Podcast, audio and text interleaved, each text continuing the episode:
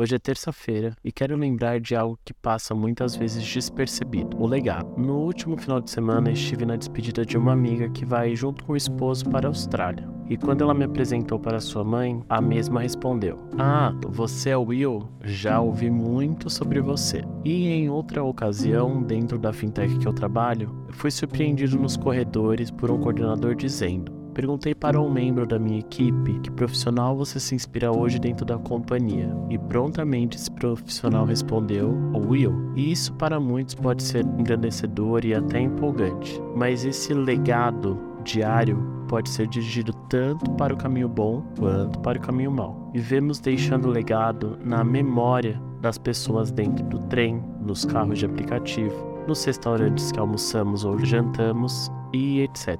Quem nós temos refletido em nossas relações e em nossas trocas? Essa é a pergunta que um construtor de legado deve se perguntar a todo instante. Se você tem buscado sabedoria para viver relações saudáveis em seu dia a dia, certamente está acumulando histórias excelentes do seu legado. Porém, o inverso também ocorre. E como você quer ser lembrado quando não estiver presente? Guarde isso no seu coração e comece bem o seu dia.